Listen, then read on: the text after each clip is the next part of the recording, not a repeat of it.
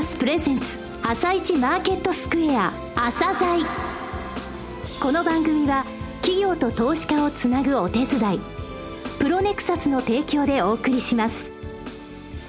皆さんおはようございます。アシスタントの浅賀由美です。それではスプリングキャピタル代表チーフアナリストの井上哲夫さんと番組を進めてまいります。井上さんよろしくお願いします。よろしくお願いします。今日も楽しみな企業をゲストにお招きしています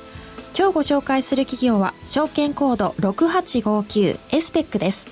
エスペックさんですけれどもね環境試験の世界トップ企業さんなんですよ、はい。えー、工業製品すべ、えー、てですねどんな状況でもきちんとワークしなければいけない。そのための環境試験というものが行われなくてはいけないんですね、はい、えー、世界トップのですね企業でもこの1年間でも新たな取り組みがたくさん行われてますのでぜひお聞きください。はいわかりましたまた番組後半では井上さんの市場の見方をお話しいただきます。今日はどんなお話をされますか？はい。マイナス金利がスタートしました、ね、そしてあの今週ね日経平均ちょっと戻してますけれども、はい、えまだ安定してないというところ。あとあの最低改ざんの目処っていうのがどれぐらいなのかっていうのは新たなアレンジに来たと思うので、はい、そのお話をしようと思います。はいお願いします。それでは朝鮮今日の一社です。朝鮮今日の一社本日は先端技術の開発に欠かせない環境試験の世界トップ企業さんにお越しいただきました。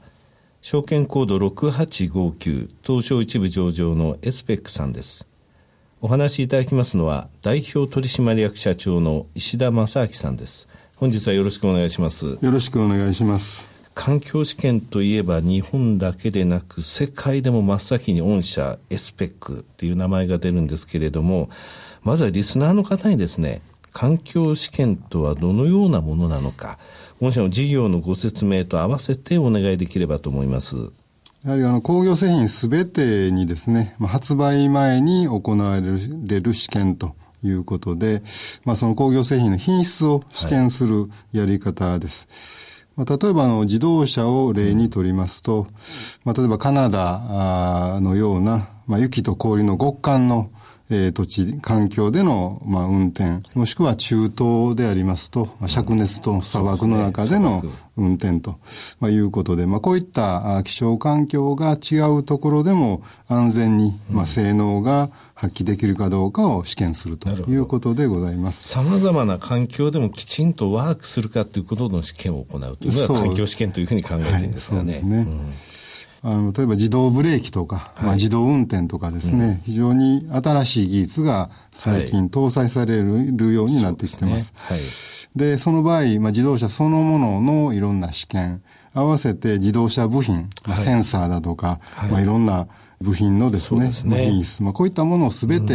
うん、えー、確認をしなければ、なかなか市場には出せないと、まあ、いうことで、えー、そういう試験をされるということです。はいえー、御社の場合、この環境試験機の装置を作るということと、あと受託で、これ試験してくださいって言われたとき、それを、えー、試験する。両方できるわけですよね。これ、環境試験機の開発に成功したのって何年ぐらい前なんですか、ね、そうですね。約半世紀前です。まあ、大体55年ぐらい前に、はい、まあ、日本で初めて環境試験機の開発に、まあ、当社が成功したということでございます。うん、はいえー、御社の企業としてのミッションは、環境創造技術を要とした事業で、うん、より確かな性環境を提供すること。はい、性環境性っていうのは生きる環境を提供すること。はいあの、うん、まあ、我々やっぱり、あの、ビジネスのコアといいますか、原点は、やはり環境ということで、はいうん、我々の得意の分野は環境を作り出す、精密に再現するという環境創造技術と、はい、まあ、いうことです。でそういったコアのところを生かしながらそれを展開をしていくということで、うん、まあ、性環境というのは、まあ、工業製品が人間に役立つとか、はい、いわゆる、まあ、最終的に環境保護も含めてですね、うん、エコカーも含めて、まあ、そういった意味で性環境を提供するというふうに考えてます。すね、えー、環境試験の装置を具体的にですね、どのような分野とか業種に提供されていらっしゃるか、いくつかご紹介いただけますでしょうかね。はい。まあ今、あの、自動車の例を、はい、出しましたけれども、まあ自動車と自動車部品。えーまあ、ここにはあの半導体とかセンサーだとかモーターだとか構造物、本当に多様な部品があのあるということですし、あの、例えばスマートフォンですね。はい、まあ、これも、あの、それを裏、裏で支えているいろんな部品関係、はい、センサー。これはやっぱり環境試験が非常に多く適用されてますし、はい、まあ、あとはインターネット関係であればサーバーっていうような、その、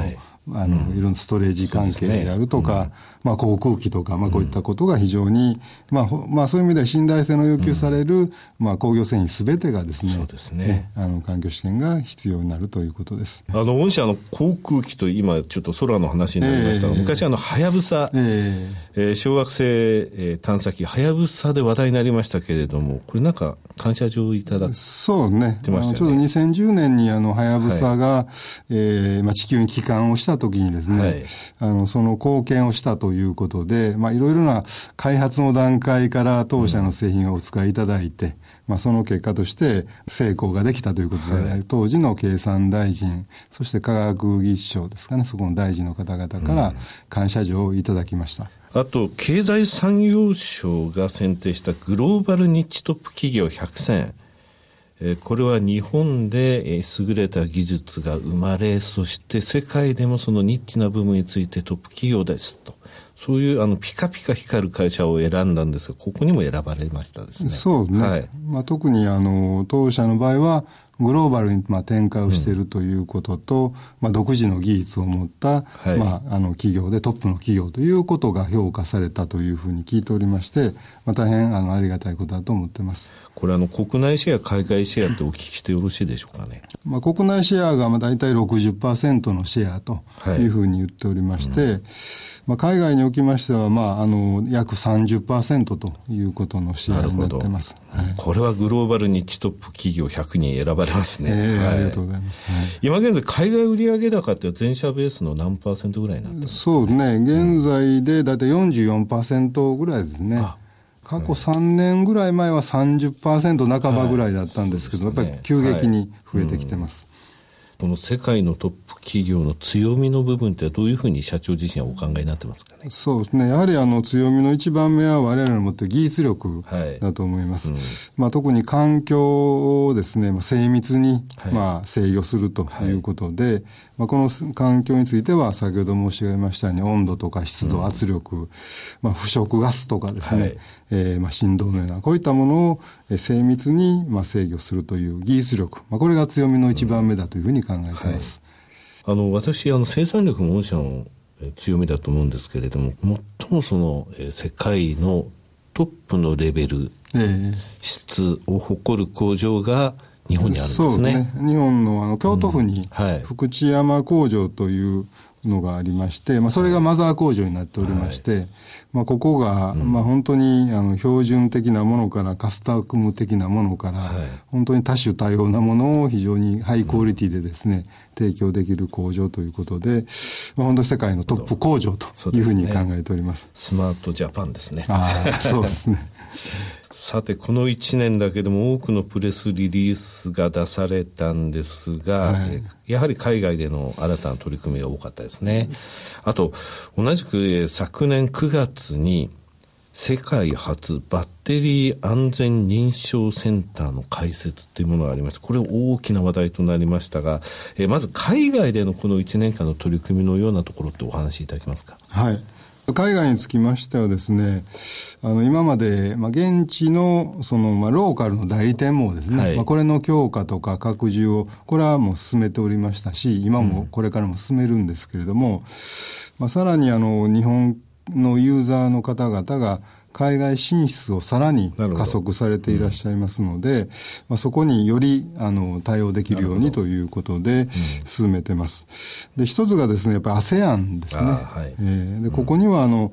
えー、昨年の秋に ASEAN サポートセンターと、はい、テクニカルサポートを行う、えー、センターを設立をいたしまして、はい、これはタイのバンコクに法人を作ったわけですけれども、はい、日本人のサービスエンジニアを駐在をしております。でそれ以外にあの、まあ、グローバルサポートデスクということでこちらの方は、はい、あのメールとか電話対応と、ね、いうことになるんですけれども、うん、各エリア専門のサポートデスクを設置をしております。で特徴としましてはですねあのこの場合は現地に駐在された日本人の方、はい、日本人の技術者の方のための、まあ、日本語による技術サポートというのが特徴でございます。うん、すね、はい、はいそれからアメリカでベンチャー企業買収されましたけれども。そうですね。はい、あの、まあ、北米に、あの、ベンチャー企業がありまして、ここはですね、あの、従来の環境試験の中でもかなり新しい考え方をした、はいうん、あの、試験でありまして、まあ、加速試験というような、はい、えー、呼び名をするんですけれども、まあ、従来例えば1000時間とか2000時間かけて結論が出るのがですね、その5分の1、10分の1の時間で結論を出してしまおうという非常にまあ、あの革新的な方法を持った会社でありまして、はい、まあ、これまだまだ普及にはですね、あの壁がありますんで、それを賠償して我々の力で世界に普及していこうというふうに考えています。わかりました。えー、バッテリー安全認証センター、こちらについて教えていただけますか、ね、そうですね。はい、まあ、こちらの方は、あの、まあ、特にエコカーといいますか、あの、ハイブリッド車とか、あプラグインハイブリッド電気自動車、まあ、車用のバッテリーに対してですね、今年の7月からですね、はい、国連規則として認可が必要になってきでそれに対して、えー、我々の新しく作りましたバッテリー安全認証センターはですね、はい、あの試験をするということと評価から認可まで認証までですね、うん、一貫してワンストップでできるというところを、まあ、特徴にしております。これ項目数ありましたよねええーはい、そうですね。試験の数であの9項目ですかね、はい、ありましてそれが全部できると。いうのももう一つの特徴でございます、えー、昨年中期経営計画4か年計画についてお話しいただきましたプログレッシブプラン2017えー、この1月29日に発表された今年度の第3四半期の決算も非常に好調でしたけれども、えー、この部分についてお話しいただけますでしょうか？2014年から17年までのですね、はい、えー、4年間をえプログレッシブプランとして中期計画を策定をしておりまして、まあ、最終的には2017年ですね、これは売上400億円の、まあ、営業利益40億円ということと、はい、まあ、合わせてまあ、配当成功ですね、えー、株主の方々への還元をということで、はい、それも40%を目指しているということです。はい、で現状はあの2014年と15年の今までのところでは非常に順調に、えー、一等進んでおりまして、まあ、特に計画していたラインに乗っかっているということでございます。まあ、そういう意味ではあの海外展開なり国内についてですね、うん、まあ、これは大体あのラインに乗ってるんですが、これからやっぱ新規分野の新規事業ですね、はい、まあ、こちらの方に力を入れていこうというふうに思ってますし、はい、まあ、来年はですね、4月以降はやっぱり世間で言われておりますように、まあ、かなり景気は厳しいとい。うふうに考えておりますんで、まあ、こういった世界景気が不透明の中でいかに成長できるかが我々のまあ進化を問われているというふうに思っております。はいえー、最後になりましたが、リスナーに向けて一言お願いいたします。はい。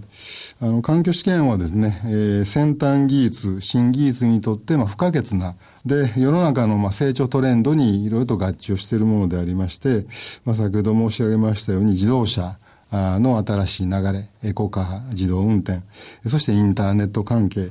そしてそれ以外にもですね、医薬品、医療機器、まあ、場合によってはオリンピックですね。すねはい、まあ、こういったところについての人間の心配機能を増強するとか、うん、スポーツウェアを開発するとかですね。はい、まあ、こういったすべての、えー、世の中の成長する分野について、えー、我々の環境、技術が活かせるということでございまして、まあ、世の中の、まあ、技術社会の縁の下の力持ちということですので、はい、ぜひご理解いただきたいと思います。はい、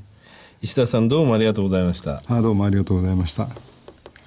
今日の一社、エスペックでした。なお、今日の一社のロングインタビューは番組ホームページからお聞きいただけますが、さらに井上さんにエスペックについてお話しいただきます。はい、エスペックさんですね。あの、2025年度に向けてエスペックビジョン2025というのを出されています。はい、世界の売上比率ですね、伸びてますよね。あと、えー、景気の変動というのを波ってやっぱり受けるは受けるんですけれども、そこの部分、ポートフォリオをちゃんと分散してですね、安定的な成長を遂げられる企業になっていると思いますね。えー、昨日現在のバリエーションですが、PBR が0.87倍。はい、えー PR につきましては会社予想で14.5倍ですね、はい、あの安定的に成長していける企業、えー、そういうものがですね期待できますのでそうですね。この会社についてはずっとモニタリングしてほしいと思いますね。はいわ、はい、かりました。それでは一旦お知らせです。企業ディスクロージャー IR 実務支援の専門会社プロネクサス上場企業のおよそ6割2200社をクライアントに持つ。これはアジア証券印刷の時代から信頼と実績を積み重ねてきたからこそ。さらにプロネクサスが目指すのは企業と投資家をつなぎ日本の株式市場を活性化させることです。プロネクサス私たちは個人投資家の皆さんを応援します。井上哲夫今日のストラテジー。それでは井上さん、後半の解説もよろしくお願いします。はい、あの、先ほどエスペックさんのね、PBR の話をしましたが、はい、日経平均の PBR は先週末1倍を割れましたと。はい。それで今週大きな反動もあったわけなんですけれどもね、はい、この PBR の1倍割れっていうのは2012年12月、つまりアベノミクス相場が始まって、はい、えー、上昇し始めて1倍をやっと超えてきた、それ以来なんですよね。はい、で、PBR 自体が純資産と時価総額の関係ですので、はい、決算の利益の項目関係ないんですよね。なるほど。はい、ですので、ちょっとディフェンシブな指標が注目されて、買われたということですが、はい、えー、何度も繰り返しますが、5月の15日まで2016年度の決算っていうのはわからないわけなんですけれどもね、はい、ただ、アメリカの方でですね、昨日ニューヨーク連銀の製造業景況感指数が出たんですが、2月の数字も非常に悪くて、はい、えー、1月についてもマイナス20%近かったですが、はい、えー、今回についてもそれほど改善が見られないと。うんこれは結局マイナスが7か月連続続いてるんですよね、はい、アメリカの株は製造業の株ですと、はい、ですので企業収益をもとに、えー、PR 等ができるということを考えますとね、はい、やはりあの製造業の数字というものは大切なんで、うん、えー、消費とかそういった項目だけじゃなく、えー、雇用もですね、はい、えー、そうですけれどもそれ以外の製造業の本当の数字と見てほしいというのはありますね。で、ね、日本なんですけれどもね信用の改ざんが昨日の夕方発表されて、随分減ってます、はい、えー、ただ評価損率も非常に、えー、先週末切らされたなってイメージあるんですけれども、はい、最低改ざんについての問い合わせやっぱり多いんですね、はい、今まで東証一部の時価総額の0.75%のところまでいくともうポジション持てませんよというので、はい、えー、裏売りが入るということを申し上げてきました、セミナー等でもグラフで示してきました、それがですね去年から0.6%ぐらいまで引き下がってますね。そうなんですね、はい、ですので、これから最低相場が良くなって、えー、最低改ざんがああの増えてきたときというのは金額ではなくいつもパーセンテージ東証一部の時価総額に対するパーセンテージで見ましょうと言ってきましたが、はい、0.6%っていう数値はちょっと意識してほしいなというふうに思いますね。はい、はい。